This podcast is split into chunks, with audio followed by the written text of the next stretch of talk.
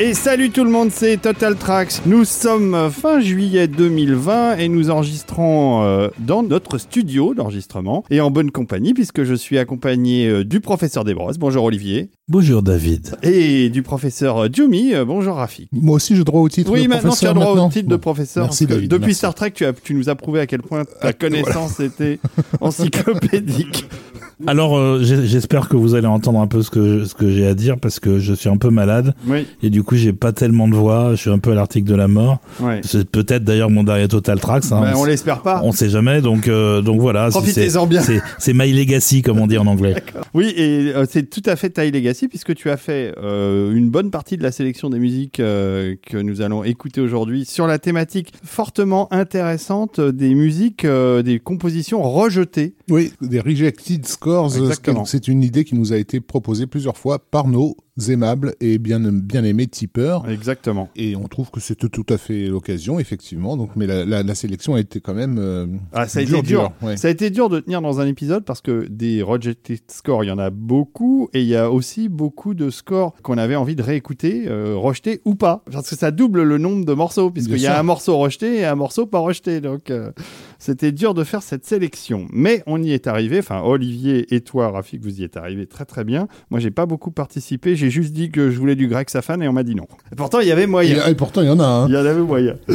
Et donc, on va remercier euh, nos amis tipeurs, hein, puisqu'on en parlait à l'instant, euh, de continuer à tiper. Vous êtes plus de 200, euh, c'est formidable. Je, je suis joie, et, et Rafik aussi, et Olivier de même. Tout à fait. Euh, on espère donc bientôt sortir de l'absurdité de la situation qu'on qu'on vit depuis à peu près le début de l'année pour pouvoir à nouveau euh, Refaire des lives re- refaire des lives et voilà se, réunir faire n'importe quoi Ouais. il y a pareil il y a des tipeurs qui nous disent que euh, juste de prendre un verre ça leur ferait plaisir donc Et nous aussi. et nous aussi donc euh, donc euh, voilà on, on- on espère assez vite pouvoir s'offrir ce genre de moment Bah, probablement à la rentrée. Puis avec Olivier et toi, Rafik, on, on réfléchit à de nouvelles choses à faire euh, pour vous, les tipeurs, mais pour tous les auditeurs de Total Tracks. Donc restez attentifs. hein. on, va, on va essayer de, continuer à développer euh, notre action en matière de musique de film. Bon, toi, Olivier, était déjà très actif sur underscores.fr. Absolument. Et il y a d'ailleurs euh, de nouveaux articles, euh, j'ai vu récemment, des choses intéressantes euh, à aller découvrir sur ce site de référence de la musique de film, le site de référence en France pour la musique de film. Merci, c'est trop d'honneur. C'est la vérité. Euh, nous allons rentrer dans le vif du sujet, euh, car nous allons essayer de faire un épisode de moins de 5 heures. Je sais que vous avez plaisir à nous écouter, mais nous, euh, c'est long hein, les enregistrements parfois. hein. C'est c'est pas difficile, mais, mais au bout de 2 ou 3 heures d'enregistrement derrière un micro, on, on fatigue. Voilà, du coup on dit plus de bêtises. Euh, non, ça on ne dit jamais de bêtises, mais par contre, c'est vrai Si, qu'on peut devenir si. un peu... d'ailleurs euh, c'est peut-être l'occasion pour euh, moi de, de faire quelques erratums euh, Ah bah vas-y, Rafik, profite-en. donc euh, on a sur l'épisode euh, en hommage à Ennio Morricone qu'on a qu'on a dû faire un petit peu euh, en, en Dans l'urgence. minute et un peu dans, dans l'urgence. Euh, j'ai effectivement euh, deux erreurs à corriger. Alors euh, de mémoire, j'ai confondu euh, un film des frères Taviani auquel je pensais euh, qui est euh, Padre Padrone euh, qui avait eu la Palme d'Or à Cannes. Euh, au lieu de citer ce film-là auquel je pensais, donc c'est j'ai cité L'arbre au sabot d'Hermano euh, Olmi, donc qui n'était pas du tout un film des, des frères euh, Taviani. Et j'ai attribué aussi à, à Roland Joffé euh, la réalisation des, des chariots de feu de Hugh Goodson. Donc ça c'est un peu vous voyez, un peu la, un peu grosse la grosse honte. Euh, D'autant plus que, enfin, visuellement, le, le- le style de Hugh Goodson n'a pas vraiment pas grand-chose à voir avec celui de, de, de Joffé. Donc voilà, euh, tout- toutes mes confuses. Euh, oui. Merci Rafik d'avoir fait ces corrections et euh, on n'hésitera pas à en faire d'autres si notre langue continue à fourcher. C'est parti euh, pour cet épisode consacré donc au, au score rejeté et on va commencer très loin dans le passé, presque une centaine d'années, hein, 90 ans, en 1932 avec un film que je ne connais pas Hein du tout. Non, c'est vrai. Euh, alors mais attends. tu, tu connais pas ce chef-d'œuvre? Mais non, mais non. Ce classique absolument incontournable, Les chasses du comte Zaroff. Ah si, je connaissais le titre français. D'accord, c'est le titre original The Most Dangerous Game qui ça. induit en erreur. Tout C'est à fait. exactement. Ok. Euh, eh ben, écoute, Les Chasses du comte Zaroff, donc, est un film d'Ernst Schutzak, euh, supervisé, mais de loin, par Marianne Cooper, qui sont, en fait, les deux euh, géniaux euh, créateurs de, du seul mythe cinématographique euh, qu'on connaisse, hein, qui est King Kong. Et en fait, c'est un projet que, que, que a monté parce que le, le développement de King Kong était extrêmement euh, compliqué et, et, long. Et donc il a, il, il, a, il a, il a monté ce, ce, ce film euh, dont la thématique d'ailleurs rejoint par moments celle de, de King Kong, hein, qui, est, qui est devenu un, un, genre en soi, hein, qui, est, le film de chasse à l'homme. Euh, donc voilà, c'est ce, ces gens qui se retrouvent sur une île inconnue, tenue par une espèce de, de, de, personnage haut en couleur, qui est donc ce fameux comte Zaroff, et dont une des, des occupations préférées est de chasser l'homme. Et en fait, il tournait le film de nuit sur les plateaux qui allaient servir à, à, King, à, King, Kong, tout à fait. Donc voilà, film extrêmement recommandable. Film de 1932, King Kong est sorti euh, deux ou trois ans après, c'est ça Non, non, il est sorti en 33. Euh, King ah oui, c'est l'année suivante. Dans les semaines qui suivaient. Mmh, D'accord. Donc c'était un c'était deux projets en parallèle. Euh, oui, parce qu'ils avaient il, il restait deux trois heures la nuit pour dormir. Ils se sont dit qu'est-ce qu'on peut faire pendant ce temps-là? Faire un film de plus, un chef-d'œuvre de plus. D'accord. Et la musique originelle a été composée par qui? Alors initialement, c'était euh, quelqu'un qui s'appelle euh, W. Frank Harling, qui s'est fait connaître un petit peu à l'époque dans les années 20 dans l'opéra, qui avait vraiment pas travaillé au cinéma. De toute façon, c'était vraiment les tout débuts du parlant. Il y avait déjà de la musique sur les films qui était parfois composée pour les projets. Euh, et d'ailleurs, il y a déjà eu des scores rejetés avant même qu'on arrive au parlant. Mais ce Most Dangerous Game est le premier film parlant qui a vu un véritable rejet du compositeur, donc le Harling dont on parlait, parce que la, la musique était considérée comme trop légère. Il n'était pas du tout adapté au sujet. The Most Dangerous Game, c'est quand même assez sombre. En parallèle, King Kong continuait d'être tourné et Max Steiner avait été embauché. Au départ, le studio RKO voulait utiliser de la musique de catalogue, mais Steiner a insisté, il a même baissé son cachet pour qu'on laisse faire King Kong. Et puis quand ils se sont retrouvés euh, sans compositeur sur Zaroff, euh, sachant que la date de sortie était quand même proche, le film sortait avant Kong, euh, Steiner a mis King Kong de côté, le temps de faire la musique. Alors, c'est pas un score aussi essentiel que celui qui fera pour King Kong, ne serait-ce que parce qu'il a pas eu beaucoup de temps pour le faire, mais on trouve quand même des points communs. Il y a un petit peu les racines de Kong. Il faut rappeler quand même que Max Steiner est un des grands, grands euh, compositeurs d'Hollywood, un des, compositeurs originels hein, qui, a, qui a... Oui, et là, on est en train de parler de la période où il va littéralement euh,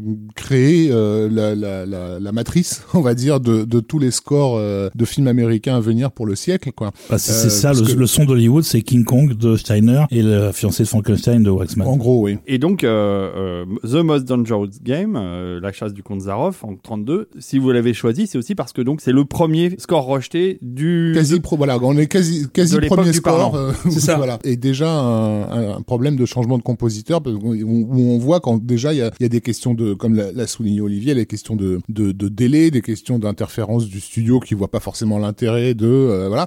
Euh, donc Steiner qui est, qui est, qui est convaincu qu'il y a quelque chose d'énorme à faire avec Kong et voilà qui baisse son cachet. Tout ça nous montre qu'il y a déjà entre le, on va dire le créatif, le commercial, le logistique, des conflits qui, qui peuvent mener donc à des situations comme celle-ci où un, compositeur euh, voit son, sa musique rejetée en, dernière minute. Oui, et vous allez voir qu'il y a beaucoup, beaucoup de, de, scores rejetés dans la suite de l'histoire d'Hollywood, pas seulement d'Hollywood, d'ailleurs il y a aussi la France, il y a aussi un peu tous les pays du monde, mais c'est quand même très très marqué là-bas, et on va explorer ça pendant les, les deux heures ou deux heures et demie à venir, sachant que le principe de départ, c'était de pouvoir à chaque fois vous faire écouter un morceau de, de la partition qui a été rejeté, et, de le comparer avec le morceau final qui le remplace euh, dans le, dans le métrage. Et, et pour faire la séparation, alors tu as eu une idée, Olivier, qui, qui, oui, est oui, violente. Oui, vous allez, vous allez très, très clairement voir à quel moment c'est violent. On change de, on change de morceau, sachant que l'exception c'est The Most Dangerous Game, puisque la musique de Harling n'a pas survécu et que donc on ne peut vous faire écouter que le très beau euh, réenregistrement par William Stromberg de, de des chasses du comte Zaroff.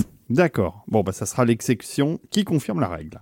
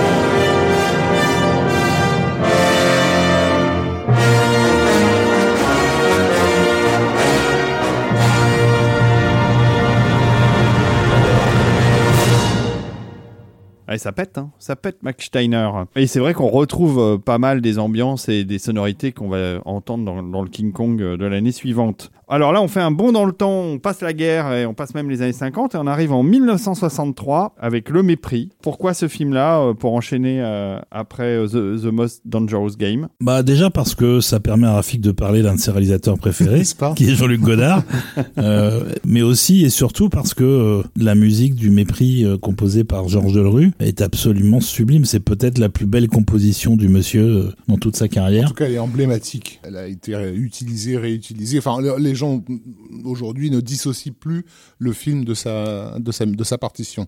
Clairement, et, et Delerue a composé euh, peut-être, je crois, 13 minutes de musique pour le film, sachant que le thème euh, a tellement plu à Godard qu'il l'a mis partout dans le film, ce qui est pas gênant parce que on peut le, le réécouter en boucle. Moi, pour, pour la petite histoire, quand j'étais gamin, que j'ai découvert le thème de Camille écrit par Delerue pour le mépris, j'avais fait une, cassette audio de 30 minutes où il y avait le thème en boucle En boucle.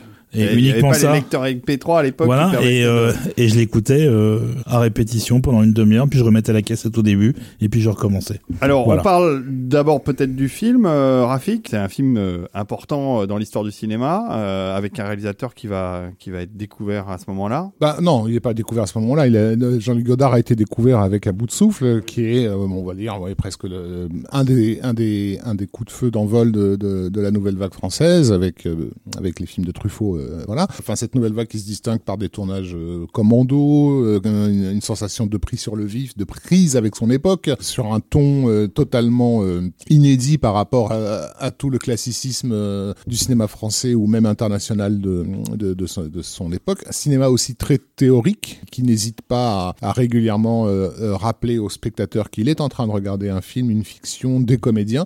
Bon, voilà, on va pas refaire l'histoire et la théorisation de la nouvelle vague, mais en gros, il y a ce mouvement qui est, qui, est, qui est apparu, qui a été identifié, sur lequel la critique est déjà en train de s'exciter, les festivals internationaux les accueillent et tout, et qui a aussi la très bonne idée d'être fait avec des films qui coûtent pas cher. Et donc ça, ça, ça intéresse beaucoup l'industrie.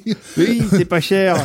Et, pas- ça, et ça peut et ça rapporter, et ça peut rapporte, rapporter euh, très gros, voilà. Oui. Euh, tout, tout l'aspect, euh, tout l'aspect financier en fait de la nouvelle vague n'est pas du tout à mettre de côté pour pour expliquer aussi pourquoi ce mouvement a pris comme ça de, de façon internationale. Mais donc le, le paradoxe de, du, du, du mépris, c'est que c'est un film qui, contrairement au précédent, va lui être fait d'une façon extrêmement euh, posée, c'est-à-dire dans, dans lequel on va insister sur de longs travelling contemplatifs euh, dans un cinémascope rutilant, euh, les, paysages de, de, de, la villa euh, Malaparte à, à Capri, etc. Donc on n'est pas du tout dans le, dans le tournage commando, mais on est quand même dans le, dans le réflexif à, mort, puisque ça met en scène une équipe en train de tourner un film avec un réalisateur qui est notre ami Fritz Lang, hein, qui, qui apparaît dans, dans le film. Donc un film extrêmement, extrêmement réflexif et qui, qui s'amuse en fait de son style classique, c'est-à-dire que euh, il commente sa propre mise en scène euh, d'une d'une d'une certaine façon. Mais alors pourquoi musique rejetée? Parce que on connaît Delru, mais En fait, là, voilà, la musique de Delru n'est pas, ne va pas être rejetée. Elle- elle- Le film est connu avec la musique de, de Georges Delru, mais c'est une coproduction internationale. Le film est entre autres produit par nos amis italiens, par Carlo Ponti euh, avec euh, sur la, la société qui est la Compagnia Cinematografica Champion. Et, et lui, là, bah, lui, il a du business à faire avec euh, avec ce film sur son sur son propre territoire. Et apparemment, il va considérer que ben ouais, d'accord. euh, L'autre de Godard là, il a fait son film d'auteur. Euh, pour les pour les Français, pour les festivals. Mais moi, sur le territoire euh, italien, j'ai besoin de, de toucher le public italien. Oui, et il trouve que le score de Delerue est trop français. C'est le mot qu'il a employé. Qui est donc euh, euh, assez amusant, étant donné que le film va, va quand même être vendu sur son exotisme. Je- euh, Sachant que, sachant qu'il y a aussi euh, des distributeurs américains qui font pression et qui feront rajouter d'ailleurs une scène de nu avec Bardot, qui n'était pas prévue dans la version de Godard euh, pour la, la distribution euh, sur le territoire international, américain. puisque Bardot était euh, surtout connu pour euh, Et Dieu créa la femme, et, et, et, et on va dire pour ses formes généreuses. Qui... Ouais, pour ses fesses, puisque c'est le fameux film où euh, Piccoli admire les fesses de Bardot, où elle lui demande tu les aimes mes fesses Et en effet, je crois qu'il les aime bien. Donc, euh, pour resituer, hein, pour ceux qui ne se souviennent pas du mépris dans le détail. Donc, il y avait un compositeur italien qui a été... euh, qui Voilà, qui a, qui a été choisi, qui travaillait régulièrement avec Carlo Ponti, qui est Piero Piccioni. Mm. C'est un compositeur talentueux par ailleurs, mais il a fait beaucoup de choses un petit peu euh, pop, pop légère. euh, mercenaires. Oui, oui, oui, oui. Et donc, euh, bah, il, il a eu une approche radicalement euh, différente de celle de Delru. Quand on écoute la musique de Delru, on a l'impression que c'est quand même un peu une tragédie. En tout cas, que c'est extrêmement dramatique. Piccioni, euh, c'est beaucoup plus léger, un peu plus érotique. euh, c'est vraiment, vraiment pas le même film, en fait. J'ai pas vu le film avec la version de, de enfin avec la musique de Piccioni, euh, puisque ça n'est que la version italienne. D'ailleurs, C'est même pas, euh, c'est même pas sûr que ce soit encore visible. C'est du, J'en sais rien. Ah, parce que là, en fait, on parle pas tout à fait de Rejected Score, on parle de deux scores. Et d'ailleurs, ça va revenir Tout plus tard dans la sélection que vous avez faite. Il y a des films qui ont cohabité avec deux musiques différentes. En fait, oui, euh, on a eu, on a, le cinéma français a, a- a connu ça bien, bien plus tard avec un énorme succès qui était Le aussi lié à sa musique qui était le Grand Bleu, tout Oui. à fait, avec une musique d'Éric Serra que, que le public français ne pouvait dissocier du film. Il a, il a fait un, un, un succès absolument délirant à la musique de Serra euh, à l'époque, et je pense que l'essentiel du public français n'a pas la moindre idée que le, le Grand Bleu est sorti aux États-Unis avec une musique de Bill Conti. Et Olivier nous en parlait dans, dans, dans le magnifique podcast qu'il a consacré au compositeur Exactement, ouais. parce que justement trop alors est-ce que c'était aussi parce qu'elle était trop française euh, ou en tout cas Je, je sais pas exactement trop particulière pourquoi. on va dire Euh, Pourquoi? Je pense que oui, ça n'était pas assez assez souple en fait C'est trop pop. pour les Américains. Il fallait quelque chose qui se fonde un peu plus. euh, c'est ça qui se fonde en fait qui se fasse moins remarquer Ouais. Mais après, le procédé des scores remplacés d'un pays à l'autre n'est pas du tout inédit. Ça se faisait en particulier beaucoup en Italie à l'époque et en Espagne. Donc il y a des dizaines d'exemples où euh, un film peut sortir dans plusieurs pays avec plusieurs musiques, euh, plusieurs compositeurs. Et alors, le film est sorti d'abord en Italie ou en France? Non, non, en France d'abord et, euh, et dans les festivals d'ailleurs. oui il a été lancé sur Euh, des festivals oui. Mais Carlo Ponti, son objet, son objectif, c'était évidemment de faire du fric et euh, il pensait qu'en changeant le score, il ferait plus de fric. Donc, donc on, va, on va écouter Oh un bah, peu la, la différence entre les deux. Écoutons ça.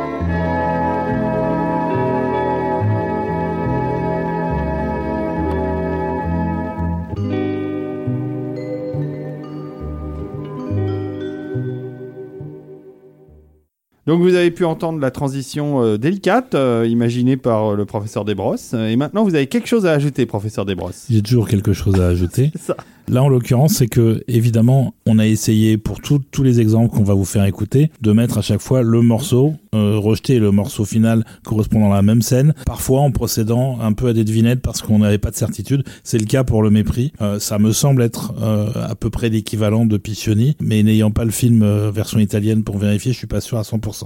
Mais on comprend bien le- la différence de style. Il y en a un qui est, c'est vrai, euh, assez euh, dramatique, assez euh, profond, et puis l'autre qui est nettement plus léger, nettement plus jazzy, et on a vraiment deux ambiances totalement différentes. Tout à fait. Le morceau de Delru qu'on a écouté là a été réutilisé ensuite dans plein de plein de supports différents, mais en particulier avec beaucoup d'effets, euh, beaucoup d'efficacité par Martin Scorsese dans euh, le générique de Casino. Ah oui, c'est vrai. Bon, eh bien, euh, restons dans les années 60. En 1966, euh, avec un film euh, qui s'appelle euh, Torn Curtain, c'est ça? Le rideau déchiré. Le rideau déchiré. Euh, moi, les, les noms anglais, euh, les noms américains de l'époque, je les connais pas. Donc, on passe à 1966, Le rideau déchiré, The Torn Curtain, euh, avec... D'un certain Alfred Hitchcock. c'est Euh, ça, donc avec forcément une composition de son compositeur préféré. Alors, son compositeur préféré, qu'il n'a pas été tout, toute, toute sa carrière, hein, ils, ont, ils ont un certain nombre de, de films ensemble, effectivement, qui est donc Bernard Herrmann, avec lequel Hitchcock a enchaîné sur près de 10 ans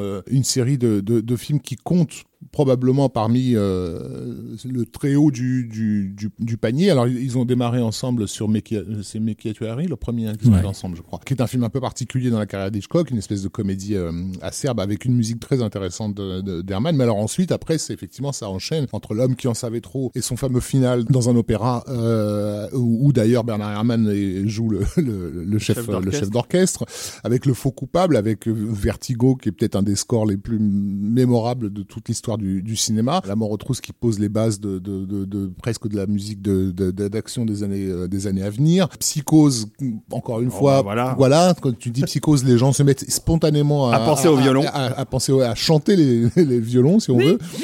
Euh, également un, un truc très très expérimental sur les oiseaux, où en fait Bernard Herrmann, donc est le compositeur du film, mais ne compose pas de musique au sens propre du terme, mais en fait s'occupe de, de, de, de- des effets sonores, donc du production, de, pardon, du sound design très très en avance sur son époque, euh, fait avec des synthétiseurs, etc. Et enfin donc euh, pas de printemps pour euh, pour pour Marnie et son magnifique mon magnifique thème à la fois euh, qui, qui comment dire qui renferme à la fois tout tout le romantisme et la folie euh, de, du personnage principal. Mais oui, mais Une alors... euh, collaboration absolument exemplaire. mais oui, mais c'est donc Mais- je comprends pas pourquoi le rideau déchiré, euh, il y a un score rejeté, c'est pas Alors possible. justement, justement, pas parce que euh, il est fortement soupçonné que que- qu'Alfred Hitchcock à l'époque commence à d'une certaine façon à redouter d'être à ce point associé à Herman. Il a quand même besoin de se rassurer, de se dire que que, que, que son succès, c'est il est dû à son talent et à son talent talent seul. Herman, euh, faut peut-être aussi le préciser, n'est pas quelqu'un de très facile. c'est le moins qu'on puisse dire. Enfin, c'est en tout cas en tout cas la réputation à Hollywood la, plus pénible. quoi. Je vois pas ce qui te fait dire ça. C'est c'est Bah, moi, non, moi je le connais pas, mais euh, oui, en Non, effet, enfin, c'est la réputation qu'il a. euh, Sa dureté et ses crises de colère sont, sont absolument légendaires. Son exigence aussi, et donc ça l'a, enfin, il a un ego euh, bien bien placé, on va dire. Et, et- et Hitchcock, c'est pas mal non plus en termes d'ego. Donc euh, voilà, enfin, on imagine déjà dix ans de boulot euh, entre ces deux-là, ça a dû donner quelques sacrés euh, sacrées étincelles. Et effectivement, le succès de- délirant de, de, de Psychose à l'époque est en partie euh, donné à la à, À la à musique. sa musique fabuleuse. Mm. Donc il y a, il y, a, il y, a, il y a quelque chose qui se joue entre ces deux, ces deux, ces deux artistes qui est pas, qui est pas très sain. Donc on peut quand même soupçonner que le rejet euh, euh, du score d'Herman est en partie motivé par, euh, par une, un concours de quéquette. Euh, Je, je ne soutiens ni ne rejette cette théorie. Par contre, historiquement, il s'avérait que déjà Hitchcock n'était pas content de la musique pour Marnie. Il trouvait ça un petit peu trop trop à l'ancienne. Et donc ses instructions pour le rideau déchiré, ça a justement été de faire quelque chose de plus moderne, de un petit peu plus rythmé, plus jeune. Donc euh, Herman, euh, évidemment, euh, était très attaché à Hitchcock. Il se considérait vraiment comme un ami proche. Et donc il accepte. Il fait une lettre très gentille en disant tout à fait, je vais faire tout ce qu'il faut, ce qui lui ressemble pas déjà parce qu'il avait effectivement un caractère assez compliqué, mais il fait l'effort. Sauf que quand euh, il fait écouter ses premières démos, ses premières maquettes au piano à Hitchcock, euh, euh n'est pas très satisfait du résultat, insiste lourdement pour que la scène de meurtre qui est au centre du film ne soit pas mise en musique. C'est ce qu'il avait fait également pour la scène de, psychose sous la douche, euh, sachant qu'Herman au final a quand même fait la musique de la scène de douche et qu'elle est depuis rentrer dans la légende. Et c'est d'ailleurs ce qu'il va faire aussi sur cette euh, sur ce nouveau film. Il va quand même mettre en musique la scène de meurtre. Mais le score globalement euh, n'est pas assez jeune et assez euh, pop entre guillemets. Il est très sombre, il est très très tendu. C'est du pur Herman Hitchcock en fait. Tout à fait. Ouais, et il n'y a aucun recul. et c'est d'ailleurs presque ce qui va presque posé problème à, Herman dans, dans, le reste de, de, de sa carrière, c'est qu'il est sa musique est considérée comme trop premier degré dans un cinéma qui, fin des années 60, début des années 70, va complètement basculer dans, dans pas dans, dans le cynisme, mais dans l'ironie, euh, etc. Il y a une anecdote célèbre où quand, quand Herman avait découvert le, le crime de l'Orient Express, le film Le crime de l'Orient Express, à la fin des années 70, il était sorti furieux de la salle en disant mais qu'est-ce que c'est que cette musique? Enfin, c'est le train de la mort, the train of doom, tu vois. oui, oui, alors, que, alors, que Rodney Bennett avait fait une valse. Voilà, une valse toute mignonne qui, qui, soulignait le contraste avec euh, avec cette affaire de meurtre. Quoi. Donc Herman, il comprenait pas ce cinéma-là. Donc il y, a, effectivement ça qui a, qui a joué. Néanmoins, y a, ça a été quand même leur collaboration assez loin sur ce film, puisqu'il y a eu un enregistrement du score, où d'ailleurs les musiciens euh, se sont fait une standing ovation euh, au, compositeur, euh, et en partie pour cette magnifique scène de, de meurtre dont sur laquelle Hitchcock ne voulait pas de musique, et sur laquelle Herman a composé un truc bah, plus, plus hermanesque, tu, tu, tu, tu meurs, mais un morceau tellement euh, mémorable que, que les cinéphiles par la suite ne se décideront pas à, à, le laisser mourir de sa belle mort et disparaître dans, dans, dans les larmes. En fait, ça va devenir un, mythe, ce score rejeté de, du rideau déchiré. Alors, on peut peut-être parler de la musique qui va le remplacer. Euh. Alors, en fait, Hitchcock va voir euh, la prod chez Universal et s'excuse d'avoir insisté pour avoir pris Herman et dit qu'il faut le virer. Et il propose même de payer son cachet de sa poche tellement euh, il est mortifié de, du, résultat. Euh, Herman se sent évidemment absolument trahi, euh, fait limite une dépression parce que son ami l'a poignardé dans le dos. Et pendant ce temps-là, Hitchcock cherche un compositeur. Alors, euh, Tiomkin, qui avait fait quatre films, je crois, avec Hitchcock déjà, propose sa candidature, mais il n'est pas accepté. Et au final, euh, Hitchcock va chercher John Addison, qui est un compositeur,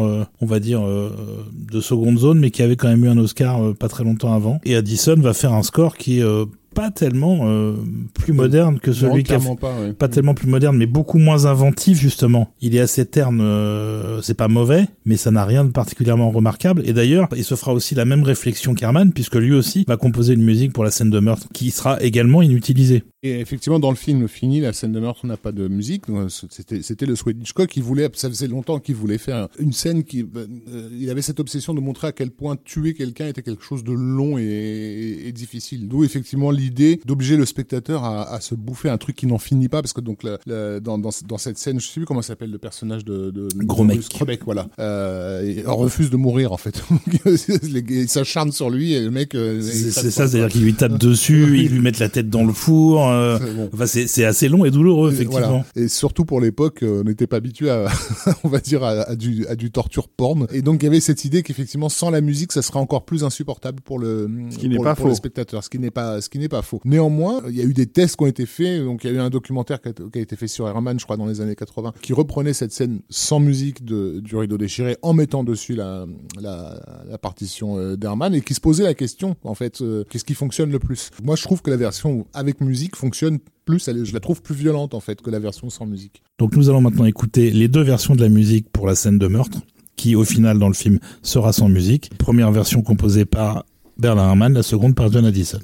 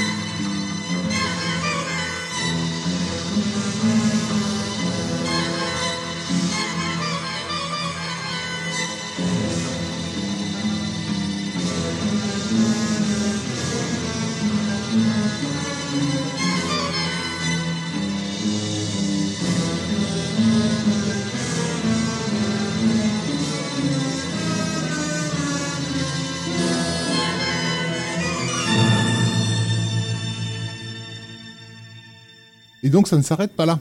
Et non. Et non. Alors Euh, déjà, Herman réutilisera ce l'intro de ce thème qu'on vient d'entendre, euh, qui s'appelle The Killing, dans un film qui fera en 69 qui s'appelle The Battle of Neretva, parce qu'on gâche pas un bon thème. ouais. Non.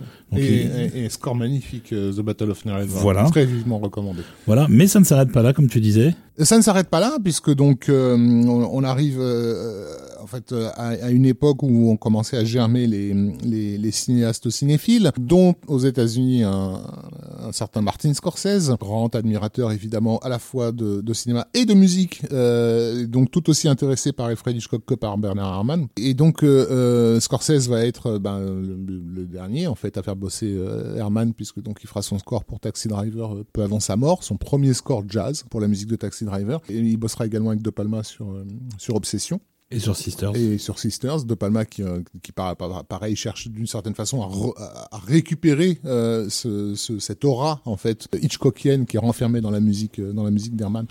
Pas que dans la musique, hein, euh, aussi la mise en scène de Non, Hitchcock. non, bien hein. sûr, bien sûr. Pas Mais le fait, mécaniques le, le fait de- d'avoir de le fait Hitchcock. d'avoir le compositeur Ouais. Hitchcock, c'est aussi une façon de De- de s'approprier le maître. s'approprier le maître, voilà, de le manger en fait, de le cannibaliser. Et donc, euh, quand on demande à Scorsese de faire un remake de des Nerfs à vif euh, dans les années euh, 90 de- du film Cape Fear, le, film originel de Jacqueline Thompson est mis en musique par euh, par Bernard Herrmann. Il y a donc cette décision à l'époque, euh, on est c'est l'air pré Tarantino hein, de de réutiliser en fait le le score du film original pour euh, pour pour ce remake. Et donc c'est Elmer Bernstein, autre légende du Hollywood des années 50, qui a la bonne idée d'être encore en vie, qui va se charger donc de retravailler le, le score de Bernard Herrmann pour euh, pour Cape Fear. Oui, d'ailleurs, il insistera lourdement auprès de Scorsese pour être euh, choisi pour le projet, en expliquant ensuite qu'il voulait absolument le faire pour que on ne laisse pas quelqu'un d'autre trahir son ami Bernard Herrmann, ouais. Hmm.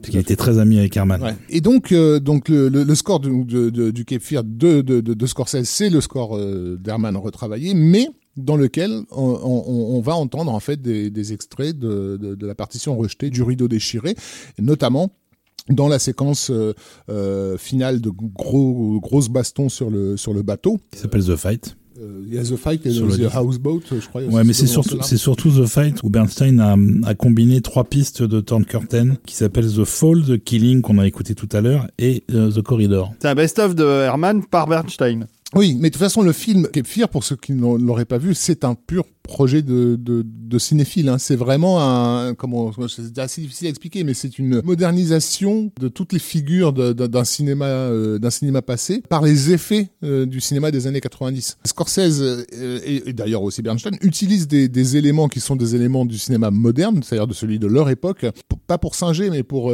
pour donner un, un sentiment d'avoir remonté le temps. Et donc c'est assez fabuleux, je trouve. Hein, moi, je trouvais à l'époque c'était assez fabuleux de, de, de, voir un blockbuster d'été, puisque c'est, Cape Fear était un, un blockbuster d'été, qui nous permettent de faire l'expérience de la musique euh, du passé de Bernard Herrmann comme si c'était une musique de maintenant et de se rendre compte que ça fonctionne. Et donc c'était d'autant plus plaisant d'avoir ce, ce, ces, ces, pistes rejetées du, du, du, rideau déchiré sur une scène de violence, donc, donc cette fameuse scène de, de baston dans, dans, le bateau qui est très dur. Hein. Cape Fear, c'est un film qui a été d'ailleurs interdit aux mineurs à l'époque de sa sortie euh, en partie. Je crois qu'il était classé R, je sais plus, parce qu'il est assez euh, assez rentre dedans. Explicite, euh, voilà. Diraient les Américains. Et, et ça fonctionne, ça fonctionne vraiment vraiment très bien. Donc on va on, on va écouter donc le final de Cape Fear de la version Scorsese donc. Composé par Bernstein, qui reprend donc ces trois morceaux. Non non, qui est composé par Herman mais arrangé, arrangé, arrangé, par Bernstein.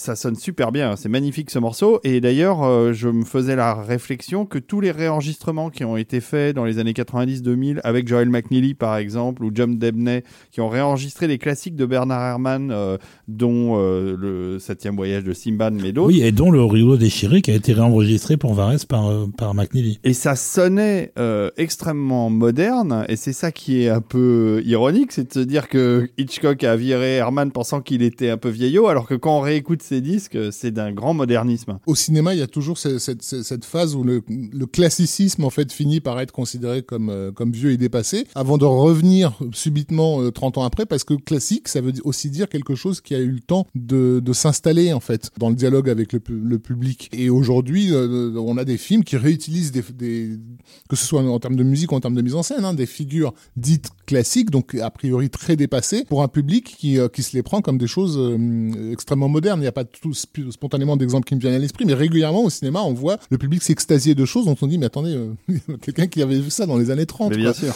Euh, donc oui, ça, ça c'est cyclique, on va dire. Mais ça faisait vraiment plaisir euh, en 92, hein, je crois que c'est la sortie de Cape de pouvoir faire l'expérience d'un blockbuster avec une musique d'Herman telle que les spectateurs des années 50 pouvaient, pouvaient le, le ressentir. C'était pas une musique ancienne, en fait. Eh ben, on enchaîne en 1968 avec un chef-d'œuvre absolu, un film qui est pour moi mon film préféré, mais ça n'est ça n'est que mon avis, euh, mais ça reste quand même un, film important dans l'histoire du cinéma, très très important. Non, non, mais important dans nos, dans nos vies respectives, je pense. C'est ça, hein. ça c'est 2001, l'Odyssée de l'espace, de Stanley Kubrick, film alors sur lequel euh, il y a beaucoup de choses à raconter sur la musique, hein, puisqu'il y a eu en effet un score rejeté, pas parce qu'il n'était pas bon, mais parce que Kubrick était quelqu'un euh, qui faisait des expérimentations. Et pour 2001, il a eu beaucoup beaucoup de difficultés à se décider. Ça a longtemps été une forme de secret de polichinelle à Hollywood ce score rejeté. C'était un truc, moi je sais que quand, quand j'étais gamin, adolescent, etc., tout, tout, ce qui concernait 2001, je me jetais dessus dans la presse, etc. Je n'avais jamais, jamais entendu parler d'un score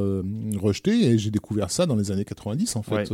Oui, ça a été une histoire musicalement très complexe 2001 parce que initialement Kubrick, alors qu'il était encore en tournage, était obsédé par Carmina Burana de Karl Orff, à tel point qu'il a demandé à Karl Orff de faire le score de 2001. Et Orff, qui avait, euh, je crois, 71 ans à l'époque, a refusé en disant je suis trop vieux, c'est trop de boulot, etc. Du coup, Kubrick est parti sur une autre idée. C'était d'arranger la troisième symphonie de Malheur. Il a fait appel pour ça à un compositeur de film qui s'appelle Frank Cordell, qu'on connaît euh, entre autres pour un film avec Charlton Heston qui s'appelle Khartoum. Le pauvre Cordell a travaillé un an à réarranger complètement la symphonie de Malheur, qui en plus est, je crois, la plus longue, mais aussi euh, à l'enregistrer avec un orchestre. L'enregistrement existe pour qu'au final rien ne soit utilisé parce que Kubrick entre-temps avait de nouveau changé d'avis. Il était parti pour utiliser uniquement du classique. Il avait euh, fait une sélection euh, de, morceaux qu'il avait mis en musique temporaire en se disant finalement ça va marcher ça. Euh, on n'a pas besoin d'autre chose. Le fait est que 2001 était un projet extrêmement prestigieux pour la MGM très coûteux et qui dit film de prestige dit musique originale.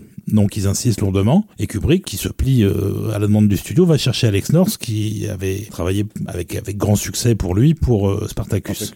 La collaboration se passe plutôt bien, à l'exception que Kubrick insiste pour avoir quelques pièces classiques, demandant à North de faire cohabiter sa musique et North c'est pas très chaud, donc il va écrire des pièces à la manière d'eux pour imiter entre guillemets euh, ce que ce que Kubrick avait en tête en termes d'atmosphère. C'est pour ça qu'on trouve quand même une parenté assez éloignée mais bien présente entre les compositions de North et les pièces de musique classique temporaire. Et donc il travaille beaucoup, beaucoup, beaucoup sur la première moitié du film. Il compose en deux semaines 40 minutes de musique à un tel rythme et avec un tel stress puisque la, sortie du film approche, qu'il ira aux sessions d'enregistrement de ces 40 minutes en ambulance, et en laissant euh, la direction d'orchestre à son orchestrateur, qui était Henry Brandt. Mais globalement, North est content, et il attend maintenant les instructions de Kubrick pour composer la deuxième moitié. Et Kubrick revient vers lui et lui dit, non, mais en fait, euh, deuxième partie, tout ce qui est le voyage vers Jupiter, il y aura pas de musique, on aura juste... Euh, la respiration dans les dans les combinaisons etc pas du tout de musique bon se dit ok. Et au final, euh, il découvrira euh, lors d'une projection du film, euh, c'était pas la première, sinon c'était à Los Angeles, c'était au studio. Ah bon? C'était une projection dans le studio. Le, le fait que ce soit à la première, c'est une légende urbaine en fait. Mais il découvrira que sa musique n'est pas du tout utilisée parce que Kubrick a trouvé au final que c'était pas du tout approprié, que c'était pas du tout ce qu'il recherchait, malgré la parenté entre les pièces classiques et les compositions de Norse. Et en fait, on a affaire globalement à un phénomène dont on va reparler régulièrement dans le reste de l'émission et qui est vraiment récurrent depuis. C'est le réalisateur ou le producteur qui tombe amoureux de la musique temporaire, qui n'arrive pas à s'en détacher. Et à moins de plagier à l'identique ce qu'il avait mis euh, sur le film, c'est impossible de se sortir d'une situation pareille. Kubrick euh, a cherché à s'en expliquer en fait auprès de, Michel Simon dans, les fameux entretiens Kubrick Simon. Il était assez dur. Hein. Il disait euh, d'une part euh, les compositeurs dont on dispose au cinéma ne sont pas Beethoven ou Mozart. ok, bon, on va laisser, leur une chance peut-être. Mais surtout effectivement, il évoque cette idée que qu'avec la musique temporaire, on peut tout expérimenter tout essayer et voir comment les choses peuvent fonctionner sur une scène et que lorsqu'on a réussi à faire parfaitement fonctionner, pourquoi ne pas tout simplement utiliser le morceau qui nous a permis ça? Effectivement, le thème track a été déterminant dans cette, euh, dans cette histoire euh, pour le pauvre Alex North, mais en même temps, il y a aussi, et je pense que l'époque joue beaucoup, on est en 68, hein, il y a aussi une bascule vers une autre façon de faire l'expérience des films. C'est-à-dire que 2001, avec la musique d'Alex North, aurait été un film, entre guillemets, normal, que le spectateur consomme normalement avec une musique qui n'est pas là pour se faire remarquer, qui accompagne le mouvement, qui accompagne euh, les émotions, enfin qui fait ce que une musique de film euh, fait généralement. Mais le fait d'avoir gardé des morceaux qui sont extrêmement connus par le, par le public avant, avant même qu'ils rentrent en, salle, fait qu'il y, y, y, a une double réaction. C'est-à-dire on est à la fois porté par euh, la force des images et en même temps la familiarité. Quand on entend donc la, le, grand Danube bleu euh, sur, sur ces images de l'espace. Ou même font... Alsostra de Zarathustra, ainsi par Zarathustra mais, mais, hein. mais encore, Zarathustra, peut-être que tout le public ne connaissait pas forcément le morceau de Strauss avant, avant d'entrer dans la salle. Le, le grand Danube bleu, ah c'était le classique euh, par, par, essence. Donc le fait de reconnaître ces cette musique familière sur des images qui ne le sont pas du tout provoque chez, les spectateurs une position, on va dire entre guillemets nouvelle, quoi. Et c'est aussi peut-être cette modernité que Kubrick cherchait à, atteindre d'une certaine façon. Sinon, il n'aurait pas tablé sur le, sur la valse la plus connue de toute l'histoire du monde, quoi. Alex North a été victime, bien sûr, de, du thème track et, des obsessions de Kubrick pour certains morceaux qu'il avait sélectionnés, mais aussi victime de la mode, c'est-à-dire victime d'un passage à, une autre façon de, de regarder euh, les films. Et, et, et 2001 avait un peu la prétention de réinventer toute l'expérience euh, cinématographique euh, à l'époque de sa sortie. Ouais, et j'avoue que je ne saurais choisir quelle version je préfère entre celle retenue par Kubrick et la musique composée par North, que j'aurais bien voulu voir euh, à l'image pour le coup. Et donc euh, je, suis, je incapable de choisir en fait. Mm. Les deux approches sont intéressantes. Et puis il y en a une qui fait que euh, le beau Danube bleu dont tu parles est maintenant définitivement associé à 2001. C'est-à-dire qu'il a, il a, il a transcendé son origine pour faire rentrer une nouvelle vision dans la, dans l'inconscient collectif. C'est, c'est quand même assez rare. Et Kubrick en sera à ce point conscient qu'il réitérera dans son film suivant le même procédé d'associer un morceau hyper célèbre à, l'image de son film, qui est donc la neuvième de Beethoven avec euh, avec Orange Mécanique. On peut juste rappeler que, dans la grande bonne tradition, euh, comment dire, de respect des artistes à Hollywood, les sessions d'enregistrement, euh, trois euh, trois pistes d'Alex North euh, ont été détruites. Alors oui, elles ont été détruites, elles ont été effacées. c'est pour ça que dans les, attends, peut-être qu'on va déjà écouter un morceau parce que comme il y en a deux. Euh, et puis on, on, on, explique ça après. Donc, on va déjà écouter euh, les deux versions du générique du main title, euh, donc celle de d'Alex North, puis celle de, de Strauss, ainsi par la Zarathustra, sachant que ces deux morceaux, autant la musique temporaire que la version de North, étaient initialement composés sur la scène de l'homme singe avec le l'os, la fameuse séquence, et qu'elle a ensuite été déplacée et réutilisée comme générique.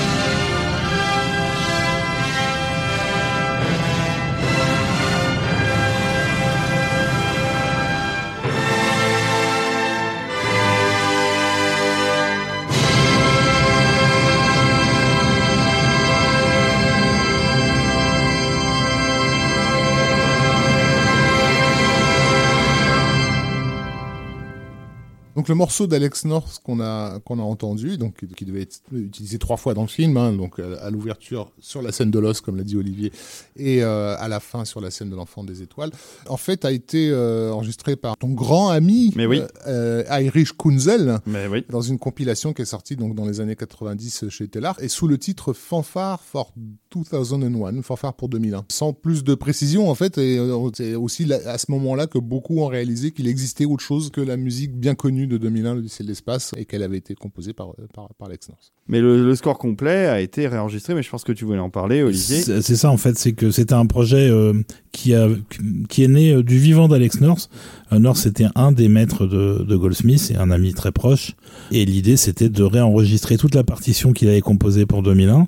Euh, malheureusement, il est, il est mort avant que ce soit fait, mais Goldsmith s'est attelé à la tâche avec, avec Robert Thompson de Vanessa Sarabande et ils ont réenregistré la totalité de la partition avec un petit bonus puisque le dernier morceau euh, qui s'appelle euh, thème Fort 2001 ou quelque chose comme ça est en fait un, un petit loupé euh, puisque c'est le thème d'une série télé que North avait fait à la même époque qui s'appelait Africa et qu'ils ont confondu avec un bonus pour 2001 et effectivement les, les bandes de l'enregistrement d'origine des 40 minutes avait été effacé avant la fermeture du studio, jusqu'au jour où on a retrouvé dans les archives de North un enregistrement témoin qu'il avait gardé et qui a permis de ressortir mono, non? en mono, oui, qui a permis de ressortir finalement en disque la version originale. Donc maintenant on a à la fois un excellent enregistrement euh, stéréo dirigé par Goldsmith et la version que Kubrick a euh, mis à la poubelle. Euh, quelques semaines avant la sortie du film. Et d'ailleurs, ça nous permet euh, d'écouter un deuxième morceau important euh, de ce film 2001, qui est celui qui correspond au voyage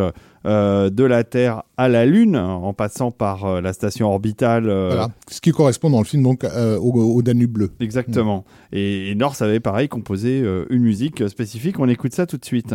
Thank you.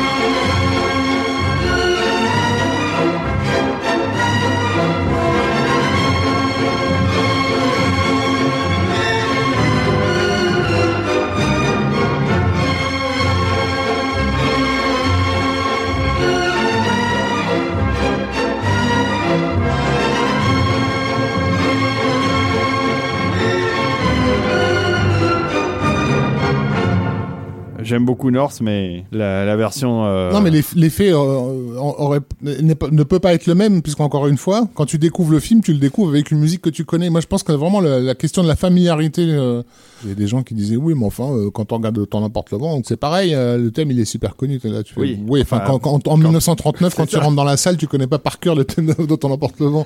Donc, Alors que euh, tu voilà. connais le beau Danube Alors que bleu. tu connais le beau Danube bleu, c'est tout le principe, il est là en fait. C'est c'est cette idée de. Même moi, j'étais gamin, j'avais 10 ans quand j'ai découvert 2000 Odyssée de l'espace. Je, Mais pareil. Je Je connaissais. pense qu'on l'a vu en même moment. Ouais, quand, le- quand la il est ressortie, en euh, 70 mm. exactement. Ouais, bah, Il y a une écoute, ressortie en 1980. Ouais, ouais, ouais, c'est ça. Donc j'avais le choix, mon père m'avait donné le choix d'aller voir New York 1997 Mm. ou 2001 l'Odyssée de l'espace qui était face à face euh, sur les Champs-Élysées dans des belles salles.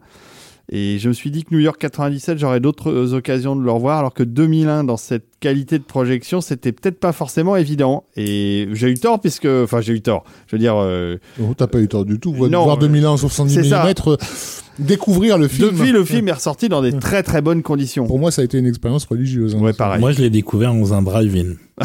Pas mal, euh, Olivier. C'était le seul moyen de le voir. J'avais euh, j'avais 10 ans, je voulais absolument voir le film et j'avais forcé mes parents à aller voir le film en drive-in. Ils ont rien compris. Ils ont, ils ont bien dormi. Moi non plus, mais j'étais content. Ouais, ouais. Non, mais moi, je suis ressorti, euh, pareil comme toi, Rafik, complètement euh, éberlué euh, parce que je venais de voir. Qu'est-ce que je viens de voir. C'est ça. Mais fasciné aussi parce que. Ah, alors, totalement, il totalement. y a, il y, a, il y a une chose euh, qui, euh, qui est particulière avec 2001 par rapport à de nombreux films, c'est quand on a une, une vraie appétence pour la science-fiction et pour euh, l'imagerie euh, qui va avec. 2001 est un film qui pourrait durer le double de temps. Euh, c'est une fascination de, des gens qui aiment ça. hein. Et je comprends très bien qu'il y a des gens qui trouvent le film lent et chiant.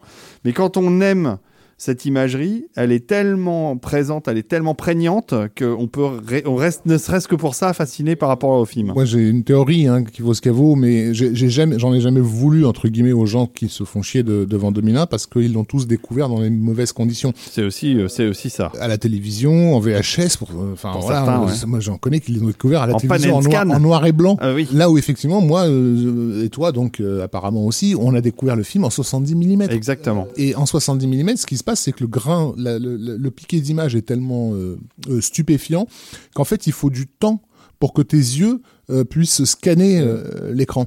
Donc, ce qui apparaît comme, pour- comme des plans qui n'en finissent pas pour le public qui le découvre à la télévision, en fait, en salle, ces plans, ils font exactement la durée.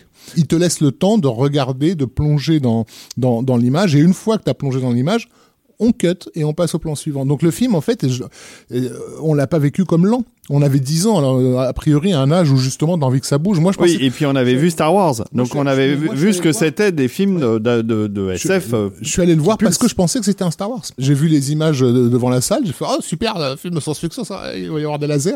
Euh, donc je suis allé dans, dans cet état d'esprit.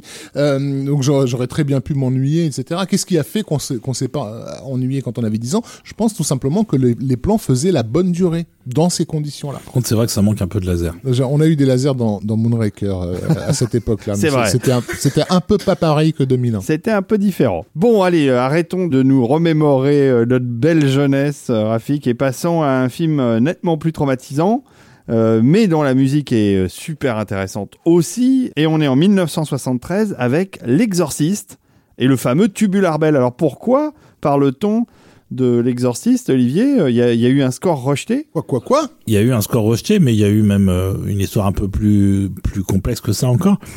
Initialement, euh, le réalisateur William Friedkin voulait Bernard Herrmann. C'était pas un mauvais choix. C'était pas un mauvais choix. Euh, Herrmann, euh, a priori, n'aimait pas trop le film. Euh, et puis, il voulait pas quitter l'Angleterre. Et, et surtout, euh, un jour, euh, Friedkin lui a dit « Je veux que pour l'exorcisme, vous écriviez une musique qui soit meilleure que celle que vous avez faite pour Citizen Kane. » Et Herrmann lui a répondu « Dans ce cas-là, il fallait faire un meilleur film que Citizen Kane. Pas mal. » Et ça en est resté là. Euh, il avait la dent dure, Herrmann, mais il, il avait le sens des bons mots aussi. Et du coup, Friedkin choisit Lalo Schifrin. Qui est un très bon compositeur. Euh, en espérant euh, que Schifrin va lui sortir un score expérimental un peu à la manière de ce qu'il avait fait pour le, le THX 1138 de George Lucas. Ouais. Lalo travaille quand même un peu sans filet parce que la communication avec Friedkin est assez difficile. C'est aussi un mec assez particulier, William Friedkin. Il commence par composer et enregistrer euh, avec un orchestre la musique du trailer. C'est une musique extrêmement expérimentale, dissonante, très très étrange et très euh, dérangeante. C'est d'ailleurs euh, ce que penseront aussi les exécutifs du studio puisque cette musique euh, sera montée dans la bande-annonce mais la bande-annonce sera jamais diffusée Ah ouais, carrément. Ils en feront une autre après, euh, parce que la musique est trop dérangeante. Par contre, Friedkin félicite Schifrin et lui dit c'est super, euh, c'est exactement ce qu'il faut, continue comme ça. Bah, en gros, il voulait, il voulait du Penderecki, euh, à peu près. euh. Ouais. Et puis, bizarrement, ça va se dégrader. euh, Il y, a, là, il y a un morceau, euh, une petite partie de la musique de Schifrin qui a été utilisée sur le teaser en fait de- du film parce que comme euh, Oui. comme l'exorciste était euh, en fait c'est un c'est un des premiers exemples de film qui a été euh, qui a été euh, comment dire réalisé de façon très rapide pour pour profiter du succès gigantesque d'un d'un livre qui était le, le- donc le livre Oui. de Peter Blatty qui, qui cartonnait en fait et donc il fallait vraiment s'assurer que le, le- les gens qui étaient en train de lire le livre sachent d'emblée que qu'un film allait arriver donc il y a eu un teaser qui a été fait un peu dans la précipitation avec de la musique par la Lochifrine que le studio est considéré comme trop flippante en fait c'est-à-dire que le public réagissait mal en salle euh, il y avait rien à voir hein. c'était euh, je crois il y avait euh, deux photos peut-être un truc comme ça euh, vaguement solarisé euh, avec une voix off dessus qui dit ah, ah, c'est exorciste hein, bon là euh, Ah, comme ça. Mais mais la musique était tellement agressive que le public euh, réagissait assez mal à ce à ce teaser et c'est donc du coup la Warner qui a demandé à, à Friedkin euh, à calmer un peu euh, aux entournures quoi. Oui, et puis il va y avoir euh, clairement un problème de communication toujours, et Friedkin va changer son fusil d'épaule et commencer à détester ce qu'a fait euh, Schifrin. Et à la première journée des sessions d'enregistrement, il, il vient à la fin de la journée pour écouter ce qui a été enregistré, et on raconte que euh, déjà il appelait ça de la fucking marimba music. Ce qui n'a rien à voir avec ce qu'on a pu entendre en tout cas du score de Schifrin, mais que qu'il ira carrément prendre la bande et la jeter dans la cour de- du studio par la fenêtre. Ouais, euh, dans le parking du studio. ouais. parce que il trouvait ça absolument détestable. Donc Schifrin est viré. Il ne reste pas grand chose puisqu'il n'y a qu'une seule journée d'enregistrement euh, qui a été sauvegardée. Les sessions suivantes ont été annulées. Friedkin va aller chercher un autre compositeur qui est euh, Jack Nietzsche, mais Jack Nietzsche, euh, je sais plus, se blesse ou enfin il n'arrive à écrire qu'un seul morceau qui est euh, d'ailleurs sur le disque, qui est l'ouverture du film, s'appelle Irak, et tout le reste du film sera alors euh, mis en musique euh, par euh, les pistes temporaires qui étaient utilisées sur le film.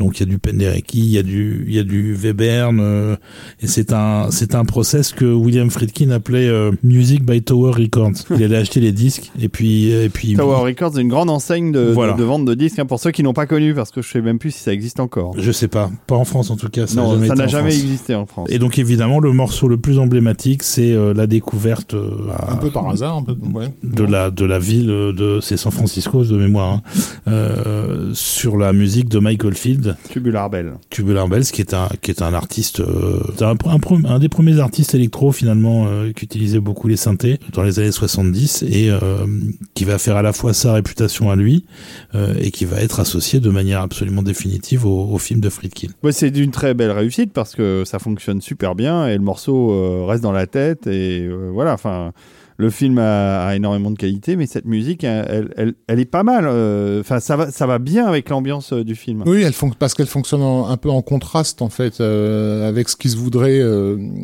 des, les premières images relativement rassurantes et en fait la musique am- amène quelque chose d'inquiétant bah, par sa ritournelle en fait qui est à la fois enfantine mais mais du fait de l'électronique étrangère venant d'une autre dimension donc il y a cette idée que quelque chose se, se, se Est-ce que c'est euh, ce, procédé qui va influencer euh, la façon de composer d'un John Carpenter, par exemple, pour ses films euh, bien après?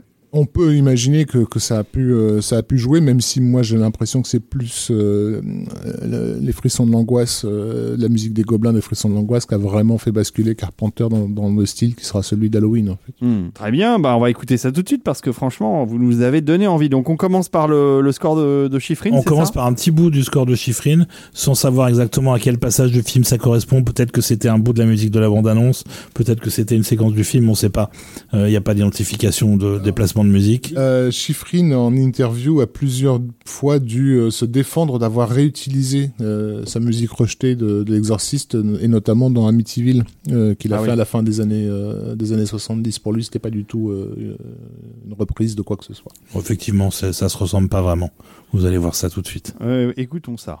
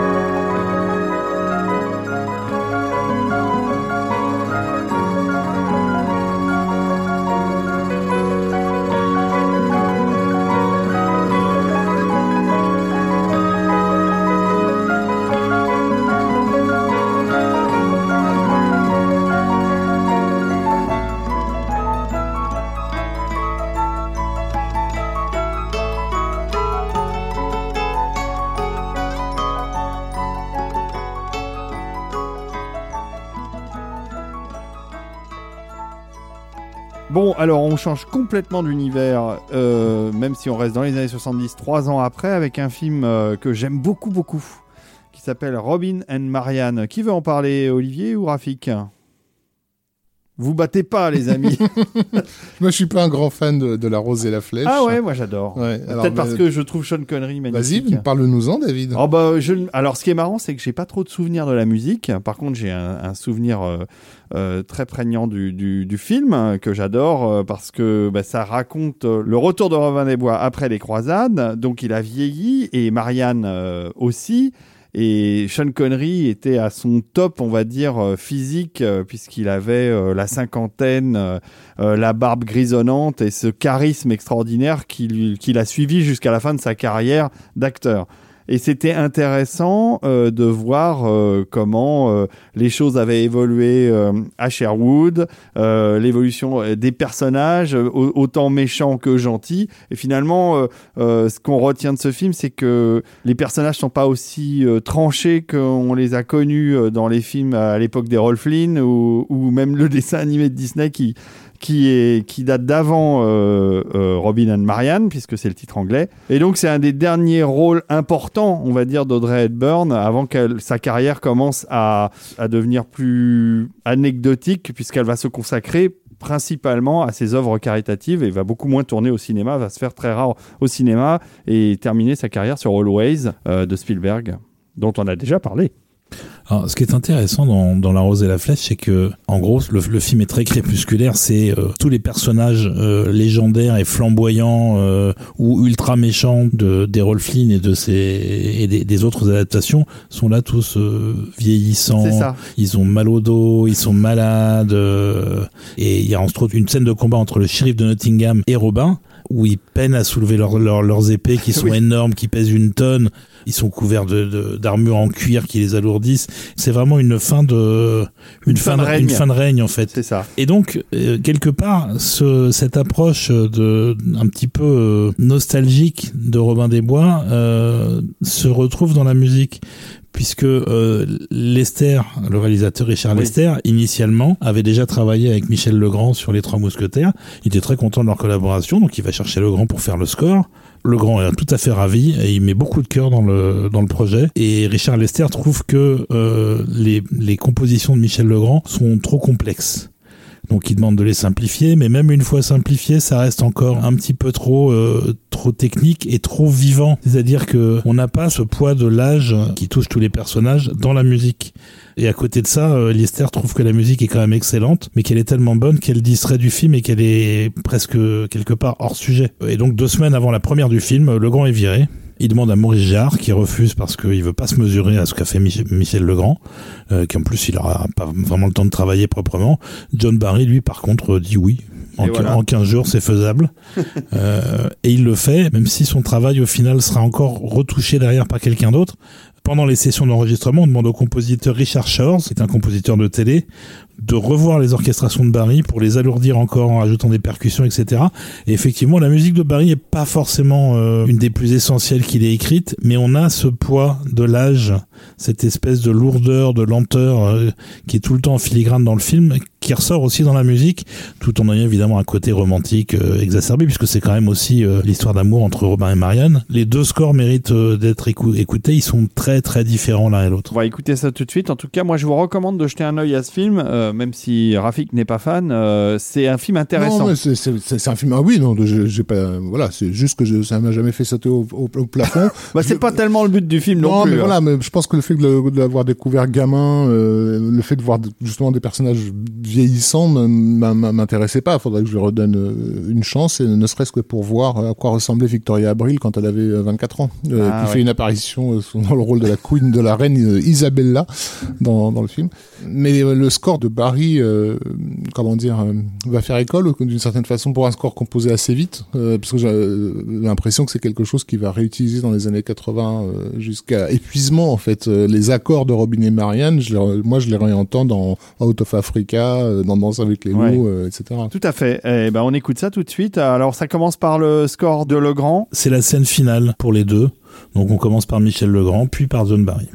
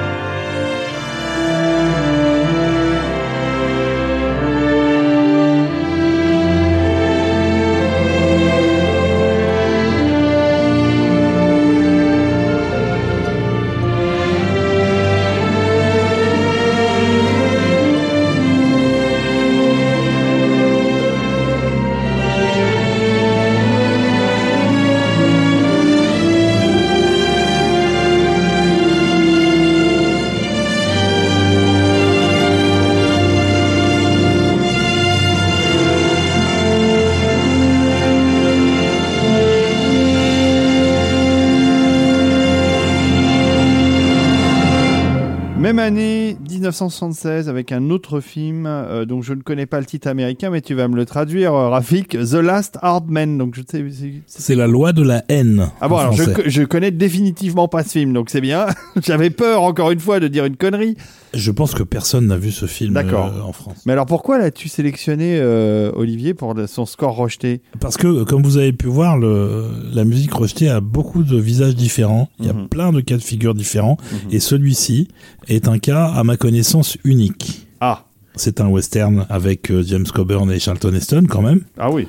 Euh, réalisé par... euh, Andrew McLaglen, enfin Andrew V. McLaglen, qui était le fils de, de, de- du comédien Victor McLaglen, euh, qui est ce qu'on appelle un caractère actor euh, aux États-Unis, un, un personnage qui a, qui a joué son personnage en fait toute sa toute sa carrière et notamment dans les films de John Ford.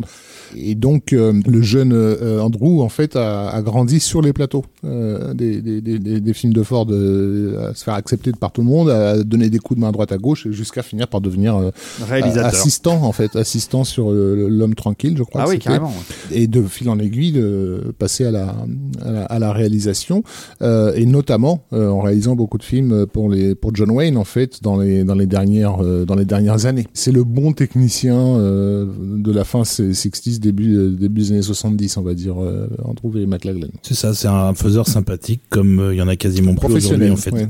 Professionnel et puis surtout euh, auquel les, les comédiens entre guillemets vieillissants euh, de l'âge d'or hollywoodien euh, faisaient euh, faisaient confiance parce qu'on arrivait à une époque dans les années 70 où où sur le plan stylistique euh, ça partait un peu dans dans tous les sens et avec. McLaglen on était en- dans l'assurance d'avoir un film comme on le faisait comme on le faisait avant enfin, on va dire Voilà, et McLaglen qui avait travaillé avec des compositeurs euh, comme Elmer Bernstein, etc., euh, puisqu'il a quand même fait pas mal de westerns, change un peu sa vision des choses pour euh, The Last En se disant qu'il voudrait bien un score plus expérimental, sous prétexte que le film se déroule au début du XXe siècle.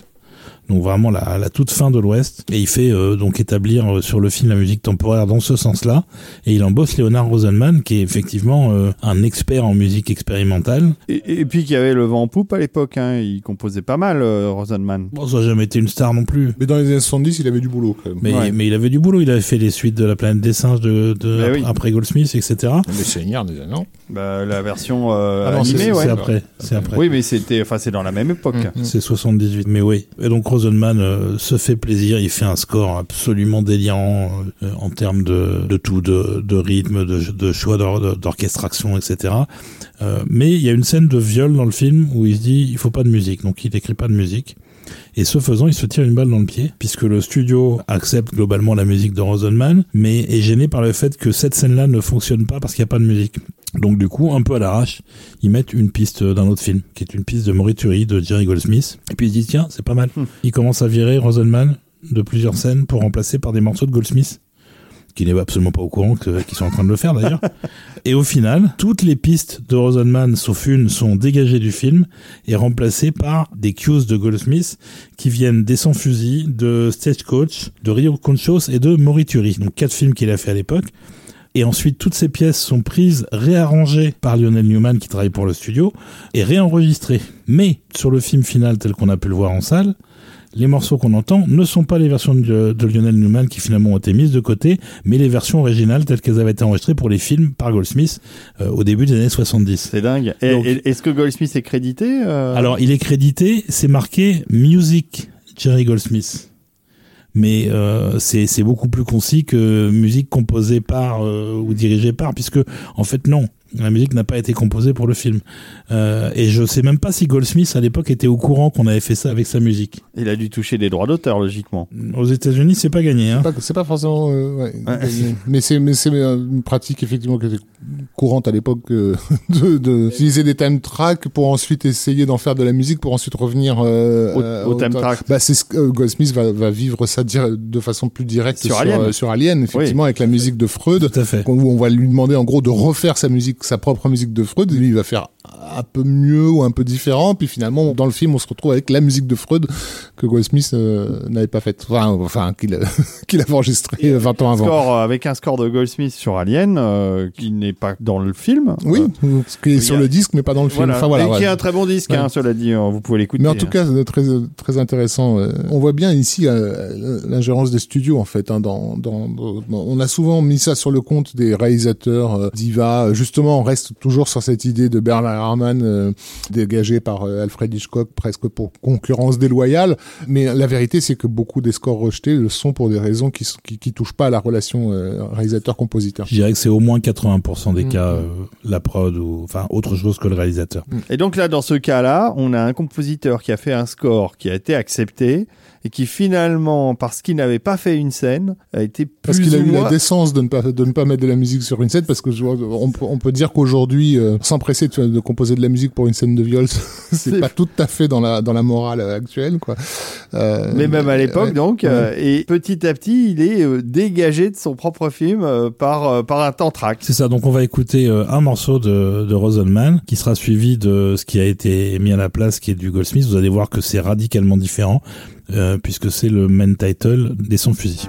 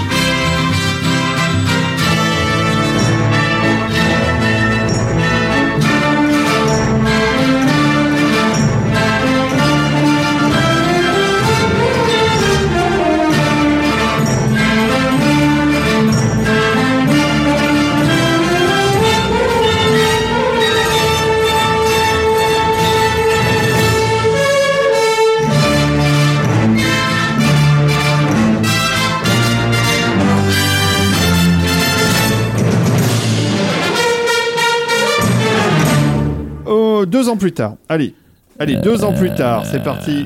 Par un, c'est, c'est le professeur Desbrosses qui nous fait le zombie. Et il a bien raison, puisque euh, c'est euh, Dawn of the Dead en 1978. Alors, je ne connais pas l'histoire de la musique de ce film. Euh, Je connais, ce- je connais le film, mais je ne connais pas l'histoire de la musique. Euh, Qu'est-ce qui s'est passé, euh, Rafik, dans, cette, euh, dans ce film pour qu'on change la musique Il s'est passé que Dawn of the Dead, donc, est- n'est pas, c'est pas un film de major, c'est un film, c'est une production indépendante, euh, voire même on pourrait dire à petit budget pour son époque, qui n'a pas forcément le luxe de pouvoir se payer un compositeur euh, de prestige et qui veut, donc qui va simplement taper dans les dans les banques euh, les banques de données, les musiques euh, les les, musiques- les musicomètres. Voilà. Oui, qui était déjà ce que Romero avait fait sur La Nuit des Morts Vivants d'ailleurs. Ouais. Pioché dans le catalogue de Wolf, qui est une maison de- d'édition de, de musique euh, de catalogue très très célèbre aux États-Unis. Et il va faire pareil sur. euh, Sur Zombie, enfin sur Dawn of the Dead, puisque c'est le titre. Oui, le titre original c'est Dawn of the Dead et le titre français c'est Zombie, c'est c'est ça c'est le titre italien en fait. Ah oui, d'accord. Euh, puisque c'est donc une, une coproduction avec euh, avec l'Italie et notamment avec euh, Dario Argento qui supervise la version euh, la version qui sortira en Italie et en Europe. Et Argento, lui de son côté, il trouve que ça ça craint un peu cette cette musicomètre, alors que euh, lui a commencé à travailler avec ce groupe. euh, comment on peut le, le qualifier Un groupe pop d'avant-scène pop. Enfin, c'est du, du, du rock prog en fait. voilà, de rock prog, ouais, tout à fait. Euh, qui, qui sont les gobelins. Et donc, il va les, il les débaucher, les mettre sur, euh, sur, euh, sur ce projet. Et ça change absolument et totalement et radicalement l'expérience euh, du film, puisqu'on passe euh, d'un film d'horreur extrêmement efficace, mais qui, qui a quand même quelque chose de, de enfin, on va dire, à euh, ce qui, pour l'époque, apparaît comme de la, de, de, de l'étrange et, une étrange modernité un peu, euh, un peu agressive, en fait. C'est-à-dire que la, euh, nous, euh, Européens, avons, avons grandi avec la version euh, gobelin de, de, de, et on peut pas détacher notre expérience du film et le traumatisme qu'a représenté le film lorsqu'on l'a tous découvert en VHS chez René Château. on peut pas détacher ça de, de, de la musique pesante que les go- gobelins ont, notamment sur les scènes d'ouverture, que les gobelins ont pu, ont pu composer. Et d'ailleurs, Romero n'a jamais tellement accepté ce qu'avait fait Argento parce que au-delà de changer la musique, il avait aussi coupé. euh, Oui, pas mal une, monté, oui. un- un- une bonne partie du film quand même. Euh, et c'est vrai que euh, quand Romero a mis en place et d'ailleurs euh, projeté, je crois, au Festival de Cannes, sa version director's cut définitive de Dawn of the Dead, il a continué et persisté à utiliser les musiques de Wolf. Il en a même mis plus que ce qu'il y avait avant, puisqu'il y a près de 60 pistes euh, dans la version director's cut. Mais euh, il y a des scènes absolument géniales d'ailleurs qui ont été coupées par Argento et que, que moi j'aime beaucoup voir. Mais je peux pas voir le film sans la musique de Goblin, c'est pas possible. Euh, ils sont ils sont crédités comme The Goblin, euh, The Goblins pardon, euh, alors que le, le nom du groupe c'est Goblin Goblin tout court. Mais effectivement, je sais même pas si en France on a un DVD ou un Blu-ray qui nous permettent de faire l'expérience parce que moi j'avais effectivement en zone 1 à l'époque découvert la version la version américaine. Il y a trois versions du film, je crois. Oui, c'est c'est pas possible cette musicomètre quoi. sur, Non. euh, Non, clairement, c'est de la musique de film d'horreur banale. des années 50. ouais. Alors que là, on a quelque chose qui est euh, résolument pop, mais tout à fait adapté au projet. Alors il y a, il y a un très beau Blu-ray en France qui est vendu qui s'appelle Zombie Dawn of the Dead coffret et avec 4 Blu-ray plus un livre. Donc c'est une édition collector du 40e anniversaire. Donc il y a une version européenne de 120 minutes, montage supervisé par Dario Argento avec la BO des Goblins, dans un nouveau master 4K d'ailleurs. Il y a une version Director's Cut US de 127 minutes, donc ça doit être la version dont tu parles. Il y a une version longue présentée au marché du film en 79 qui comprend 45 scènes en plus donc 15 scènes rallongées, et ça c'est probablement avec de la musique au c'est sûrement. La version européenne en full frame, donc voilà, je pense que dans ce coffret, vous allez retrouver euh, sûrement au moins une partie de ce dont vous parlez. Et c'est un coffret magnifique qui vaut 50 euros avec un livre de Marc Toulek, euh, qu'on connaît bien, Mhm. pilier euh, de Mad De Movies Movies. pendant des années. Ouais, cette euh, musique de, de- des gobelins sur euh, sur zombies, enfin, elle fonctionne tellement bien avec les images. En tout cas, à l'époque, elle leur amenait une telle euh, modernité. Euh, euh, c'est assez compliqué de, s'en- de, de le dire avec des mots, mais il faut vraiment en faire l'expérience en fait. Mais une, une des forces de la musique des Gobelins euh, sur Dawn of the Dead, c'est qu'elle contribue, la leur musique, elle contribue à salir le film en fait. Il est plus crade dans sa version européenne, en partie du fait de leur euh, de leur utilisation très particulière de, de l'électronique.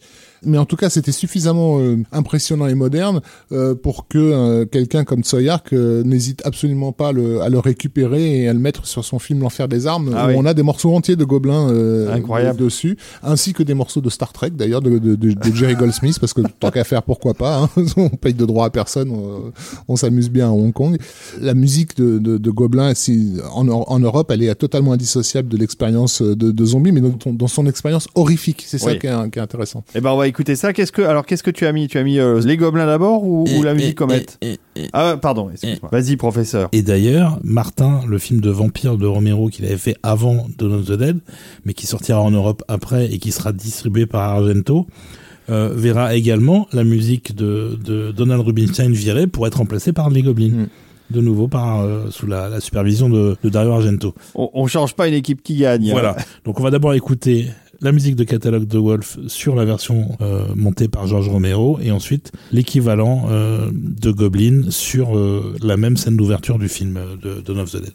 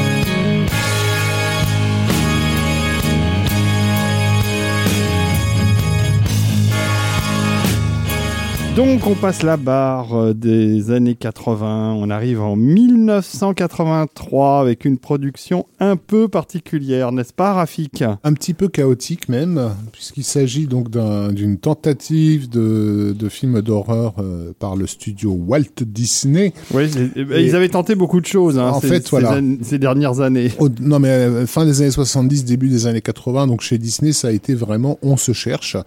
Euh, c'est l'époque où on était lancé lancé des projets euh, qui ressemblaient pas du tout à ce que la maison était habituée. Euh, Donc Disney dans les années 70, c'était des films comme euh, Un candidat au poil, euh, tu vois, enfin ce genre de trucs là, quoi, des comédies familiales euh, L'île sur le toit du à, la- à l'ancienne. Le chat qui venait de l'espace. Le chat qui venait de l'espace, les visiteurs d'un autre monde, Le trou noir. et, et justement, le trou noir, c'est, on, est- on est déjà passé à autre chose. Oui, on parce est- que voilà. c'est- c'est bah, c'est en réaction avec le succès de Star Wars. En fait, c'était une tentative de, de, de surfer sur la vague du film catastrophe, mais version euh, version spatiale. hein. Au départ, euh, Space Station One, c'était le titre euh, de, de production du Trou Noir. Voilà. Et- mais évidemment, le succès délirant de Star Wars a accéléré la prod, mais en même temps, le film n'avait pas encore trouvé son identité, donc on s'est retrouvé avec un film un peu bâtard. Bah, il a jamais trouvé d'ailleurs. à mi-chemin entre euh, 20 milieux sous les mers et Oui. Star Wars et, et Airport. Enfin, on savait pas trop. C'est aussi l'époque où le caractère familial de, de, de Walt Disney n'est plus vraiment une, une garantie de succès et donc il commence à essayer de s'attacher à d'autres genres qui fonctionnent au box-office. Ils vont tenter déjà de, de faire un film d'horreur avec euh, Bette Davis euh, dans un film qui s'appelle Les yeux de la forêt Ah oui, je me souviens de qui ça. ouais. un énorme échec. Il y a euh, le dragon du lac de feu qui est une tentative de faire de l'heroic fantasy euh, mais parfois assez dark hein, euh, Ah ouais, ouais, même complètement Voilà. dark. Hein. avec euh, Des sacrifices humains et tout. hein. ouais, avec une princesse qui se fait bouffer euh, etc bon bref Et une musique d'Alex North bien barrée. dont on avait parlé dans l'épisode fantasy Ouais. et donc le, le- la foire des ténèbres correspond à cette euh, à cette à cette période trouble pour le studio Disney de recherche euh, d'identité puisqu'il s'agit donc de d'une adaptation euh, assez tardive d'une nouvelle de Ray Bradbury, une nouvelle de 62 je crois, euh, Something Wicked This Week Comes, euh, qui raconte... Ouais, Ray Bradbury, plus connu pour ses livres de SF que sont fantastiques, mais, mais bon. C'était l'époque où les, où les auteurs de science-fiction touchaient un peu à tout. Oui, et et puis surtout de Brad- faire des bonnes choses. Surtout Bradbury qui est un, un gros geek devant l'éternel et qui a déjà traîné sa plume euh, dans des séries prestigieuses comme La Quatrième Dimension, etc. Enfin Mm. voilà, c'est- c'est- ça tourne, ça tourne bien pour lui. Sur cette prod qui se veut quand même une prod assez, euh, assez, assez friquée, euh, on va mettre un vieux de la vieille hein, qui est donc le réalisateur Jack Clayton, réalisateur souvent stupéfiant. Je pense à des films comme Les Chemins de la Haute Ville ou euh, son adaptation du Tour d'écrou euh, qui s'appelait en France euh, Les Innocents. Euh, qui était donc déjà un film, un film d'épouvante euh, parmi euh, les grands classiques du genre. Donc, euh, si vous voulez voir un, un vrai beau film gothique de fantômes, je vous conseille vivement euh, Les Innocents de Jack Clayton. C'est absolument sublime. Euh, donc, dans les années 70, euh, Clayton fait euh, fait une adaptation euh, euh, assez remarquée donc de, de- du roman Gatsby le magnifique avec euh, avec Robert Redford, Mia Farrow, voilà, qui sont à l'époque au sommet de leur gloire. Ouais, carrément. Donc ouais, c'est un réalisateur installé, euh, mais ça va très très mal se passer entre Clayton et, et Ray Bradbury. Euh, il va y avoir des tas de réécritures euh, et, surtout l'époque est en train de, changer, c'est-à-dire que les gros cartons euh, de, cinéma d'horreur de la fin des années 70, euh, type Halloween et consorts, sont déjà presque passés. Au début des années 80, on est dans la période de E.T., bah, je résume, hein, mais bon. Et l'idée d'aller loucher du côté des productions euh, émergentes commence à aussi à, à se manifester chez Disney. Et après des projections tests assez foirées euh, du, du, film, bah en gros il va être retiré à ses, à ses concepteurs pour être complètement euh, révisé dans, dans, dans tous les coins. Ils vont virer le monteur, ils vont euh, donc bah, virer Clayton aussi, enfin virer le, le mettre de côté, donc voilà, faire des reshoots, etc. Et parmi les victimes de cette tentative de, de transformer un éléphant en girafe, euh, on va trouver donc la, la musique euh, qui avait été donc de, commandée à, à Georges Delru euh, initialement. Delru qui avait déjà bossé avec le Real, si je comprends Il avait déjà fait deux ou trois films avec lui, donc c'était une collaboration installée de la période américaine de, de Georges Delru, qui évidemment était ravi de la thématique de, de la Foire des Ténèbres, puisque c'est quelque chose qu'il avait jamais fait. Et d'ailleurs, on parlait du côté euh, un peu unique de sa composition pour euh, Police Python 357 dans l'épisode euh, consacré au polar. Et il y a une certaine parenté entre son approche euh, sur le film avec Montan et sur La Foire des Ténèbres, puisque le score était quand même particulièrement noir, sombre, terrifiant par moments, avec évidemment euh, de la musique de source pour le carnaval, euh, Orgue de, Orgue de barbarie, Orgue de oui. Mais oui, parce qu'on n'a pas, on a, on a, j'ai pas pris le soin, désolé, de présenter au moins le le, film. le film. En fait, en Ça gros, se passe dans une fête euh, foraine. Voilà, ça, c'est dans une petite ville américaine typique de l'époque des années 30 ou 40, voilà. Typique d'Amblin d'ailleurs. Hein. Exactement, avec une ambiance à la, à la Norman Rockwell, où effectivement David fait un petit clin d'œil. c'est là où le film est très amblinesque ah dans, dans, sa présentation de cette petite de cette petite communauté très Spielbergienne, quoi, dans laquelle arrive un, une étrange fête foraine qui va s'installer, tenue par un, personnage euh, à la fois inquiétant et, fascinant, qui est donc interprété par euh, euh, Jonathan Price et qui s'appelle Mr. Dark. Mr. Dark, ouais, c'est ça. Hein. Et, un des enfants, un ou deux des enfants qui ont de, vagues soupçons en fait que quelque chose de, malsain se cache dans cette fête foraine. Oui, c'est vraiment c'est vraiment le mal qui arrive en ville en fait et qui va influer sur la vie de tous les tous les habitants qui y sont confrontés de manière très insidieuse puisqu'ils sont tous plus ou moins confrontés à leur propre terreur. Donc c'est quelque chose d'assez terrible. Il y a que les gamins qui s'en rendent compte et le père d'un des deux de mémoire qui est Jason, Robards, qui a un, rôle particulièrement touchant. Et donc euh, on a cette espèce de truc très années 80 de la confrontation de l'enfance mm. à, la, à la dure réalité de la vie de la perte de l'innocence. C'est ça.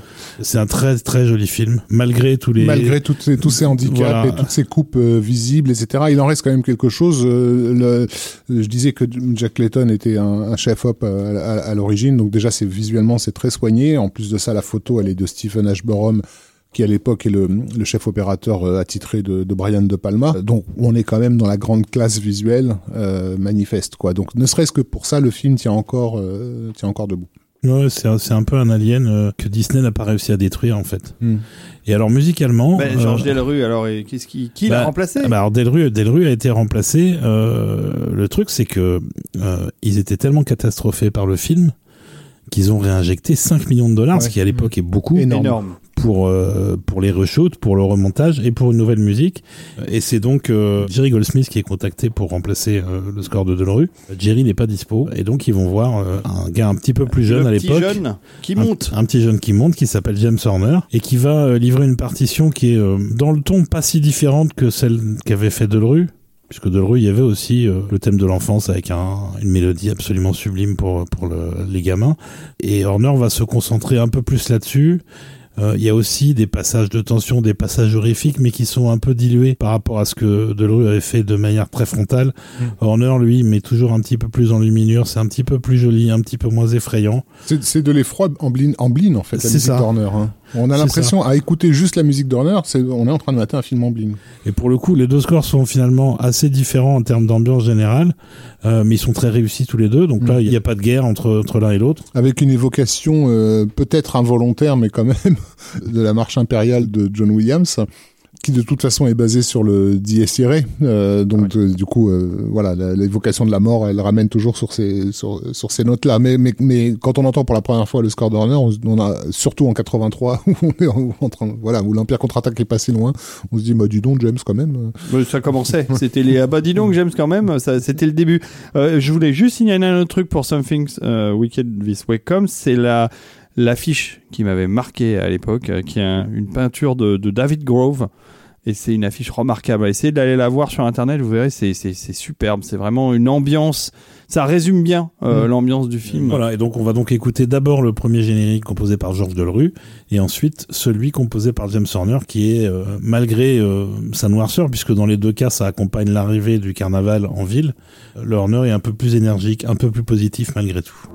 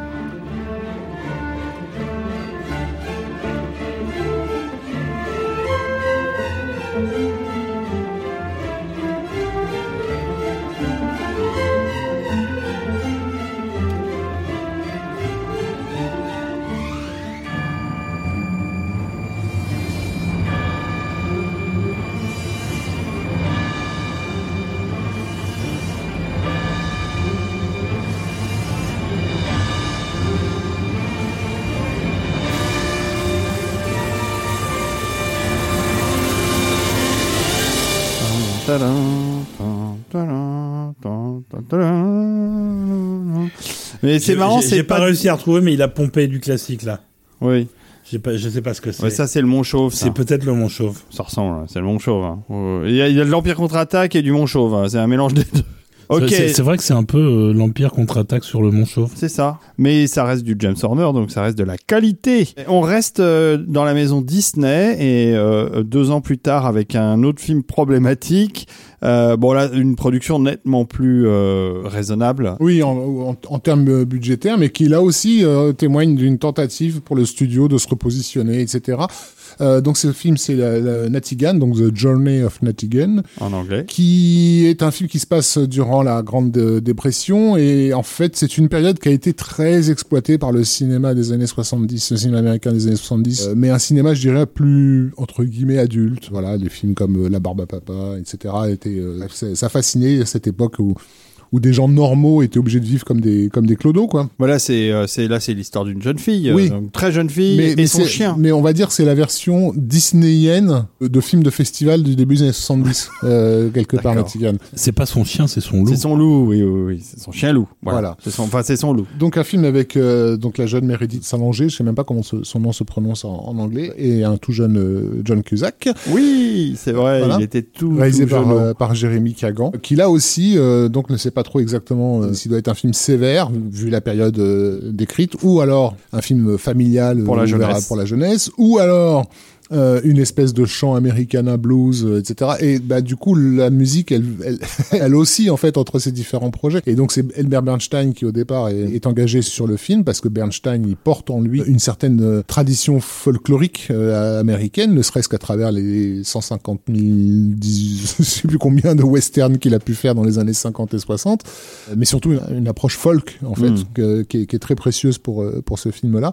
Il va faire euh, pas, enfin il va bien bosser d'ailleurs. Olivier. Mais le, le il- score est Il superbe. va très très bien bosser, mais il va nous faire un générique de western à cette mercenaire, Mm. C'est ça. euh, sachant que le reste du score, pour le coup, est très americana, très centré sur sa réaction en tant qu'artiste à la beauté des paysages, euh, et ça déplaît profondément au réalisateur parce qu'il estime que la musique ne reflète pas assez l'univers intérieur de la gamine. Trop positive. Trop attaché à ce qu'on voit au décor. Oui. euh, au détriment de ce qu'on ne voit pas. Mm, mm. Et le maire euh, se donne du mal, on lui donne la, la possibilité de revoir sa copie. Il va faire littéralement des centaines de réécritures de ce qu'il a écrit pour le film, euh, il- à, à un tel degré euh, qu'il fait appel à son fils Peter Bernstein pour le pour l'aider. Mais sans succès, euh, il finit par se faire virer pour de bon.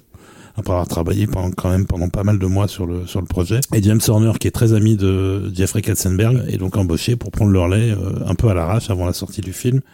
Elmer, qui était quelqu'un de très élégant, prévient Horner et lui dit tu vas voir avec le réalisateur c'est très compliqué. Euh, apparemment ça l'a effectivement été pour Horner aussi puisqu'il y avait un moment où il a quitté les sessions, il s'est barré tellement ça se passait pas bien. Mais il a réussi à finir le score quand même et le film est sorti avec sa musique, sachant que euh, vu le temps imparti, Horner avait vraiment pas euh, la latitude pour travailler dans, le- dans le détail euh, ses thèmes et donc et donc le score est euh, Bah, le score est très beau. euh, moins western, plus léger, plus joyeux, plus enfantin. Alors pendant des années, on a attendu d'avoir le score parce qu'il est, il est resté euh, non édité. Il y avait juste le thème principal qu'on retrouvait de Natigan de Horner Ouais, sur un pirate. sur un pirate. Et, et par contre, euh, le reste du score, euh, on a attendu 20 Oui, ans oui, facilement avant qu'il soit le- intégralement édité. Le Bernstein a été édité Avant. Euh, avant le Horner, Oui. crois, oui. Oui, la version rejetée a été éditée avant. D'ailleurs, je l'avais achetée euh, parce qu'elle était euh, assez formidable aussi. Et moi, je dois dire que Journey of Natigan, c'est pour moi, c'est un des plus beaux thèmes de Horner. Le main title, quoi, ce qu'on va écouter là, c'est un- pour moi, c'est un, un de mes préférés. J'adore ce thème. Oui, mais le thème de Bernstein, il pète sa race. Il pète ça. Non, mais les deux avaient fait un très bon travail.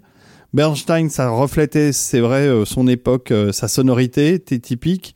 Euh, Horner, c'était quand même un tout petit peu plus moderne euh, dans ces années-là, donc euh, C'était un peu plus dans ce qui était attendu, en fait. ouais. Alors qu'Elmer était déjà euh, un- une figure du passé. Et d'ailleurs, euh, je crois que c'est Elmer Bernstein qui a le record du nombre de scores rejetés dans les années 80 et 90. Euh, simplement parce que euh, il avait une façon de faire qui convenait très bien au film, mais qui convenait plus aux gens qui faisaient les films. Mm. Donc, euh, donc il en a, il en a quand même pas mal souffert parce que quelqu'un avec un, un talent aussi euh, énorme que le sien, qui se fait virer une fois sur trois, c'est c'est un petit peu dur quand même. Je voulais juste dire de façon totalement anecdotique de la, carrière de Jérémy Kagan n'a pas été vraiment au top au lendemain de, de, ce projet, comme quoi se comporter comme un connard n'est pas forcément un des plans de carrière. Donc il a pas mal oscillé entre la télévision et, et, le cinéma, et on lui doit surtout des épisodes d'Ali McBeal et ce genre de trucs. Mm. Euh, cependant, il a un film intéressant euh, de lui euh, qui va faire en 1991 avec F. Murray Abraham et Eric Roberts qui s'appelle Par l'épée. By the Sword, qui est absolument méconnu, qui est un film qui se passe dans un, cours d'escrime, voilà, une espèce de rivalité entre des escrimeurs et qui franchement avait une certaine tenue, on va dire. Vu. Voilà. Je l'ai vu, je crois même que c'est Bill Conti qui avait fait la musique. Très bien, bah écoute, c'est parti pour The Journey of Natigan. D'abord le score de Bernstein et ensuite le score d'Horner.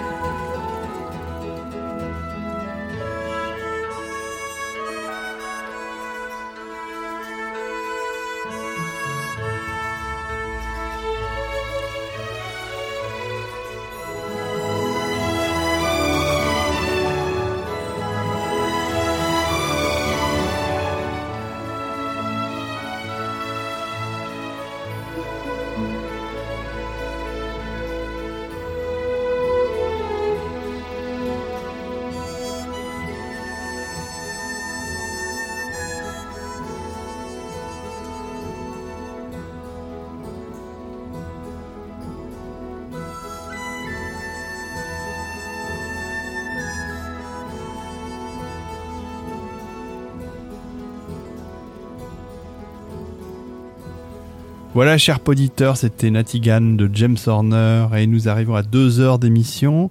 Nous l'avons enregistré d'une traite avec l'ami Rafik et l'ami Olivier et finalement on s'est rendu compte qu'il y en avait pour quatre heures de podcast. Donc je me permets de faire une petite coupe pour cette première partie. On va s'arrêter là. Et comme je suis très gentil et que je sens que vous aussi vous avez beaucoup aimé euh, Natigan, eh ben je vais vous en mettre un deuxième morceau, un morceau que j'adore euh, aussi pour conclure euh, cette première partie. Et je vous retrouve bientôt avec bien sûr Rafik et Olivier dans la deuxième partie sur, consacrée à toutes ces musiques rejetées et à ces scores refusés, ce qui nous permet d'apprendre beaucoup de choses sur la façon dont ça fonctionne à Hollywood et surtout sur les compositeurs euh, à la mode, puis ensuite en disgrâce malheureusement, une thématique qui j'espère vous intéresse. Et je vous embrasse et je vous remercie pour votre écoute attentive, pour tous les messages que vous nous envoyez euh, euh, sur Twitter, sur Facebook ou par mail. Je rappelle le, mail de Total Tracks, c'est trackstotal@gmail.com. N'hésitez pas à nous écrire, vos messages nous font extrêmement plaisir. Et à très bientôt, je vous laisse à nouveau avec James Horner.